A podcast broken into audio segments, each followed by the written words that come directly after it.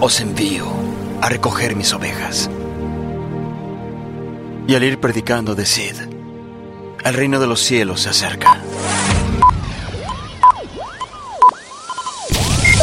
Bienvenidos al podcast de Voces con propósito, un espacio dedicado para hablar de lo que Cristo hace en nuestras vidas.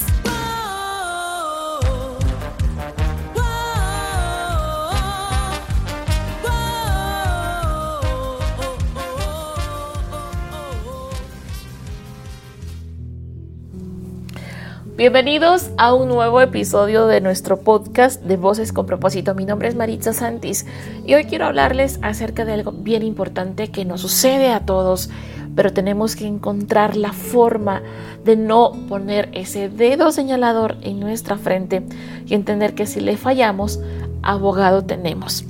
El mantenernos en santidad es algo que debemos de anhelar todos los días. No es fácil y lo sé, pero debemos desearlo con todo nuestro corazón clamar que en medio de todo lo que tengamos alrededor y aunque hubieran en nosotros cosas que no le agraden y estemos en procesos de desarraigarlas en su totalidad, que no sean esas debilidades que el enemigo usa para apartarnos de su camino. El ser santos es significado de permanecer apartados para Él, apartados de todo lo que nos pueda hacernos caer, lo que no edifica y lo que nos desvía de sus propósitos. Hay una promesa hermosa en Corintios 2.9 que dice, para aquellos que lo aman, Dios ha preparado cosas que nadie jamás pudo ver, ni escuchar, ni imaginar. Todo esto lo tiene si aprendemos a corresponderle en amor sincero, un amor lleno de encuentros en Él. ¿Volviste a tropezar y te caíste? No permitas que ningún dedo acusador venga a señalarte y acusarte.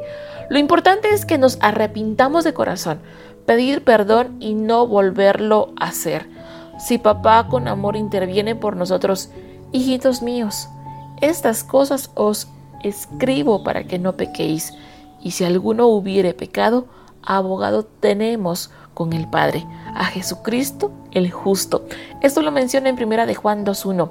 Una cosa es equivocarte y otra cosa muy diferente es estar viviendo en pecado.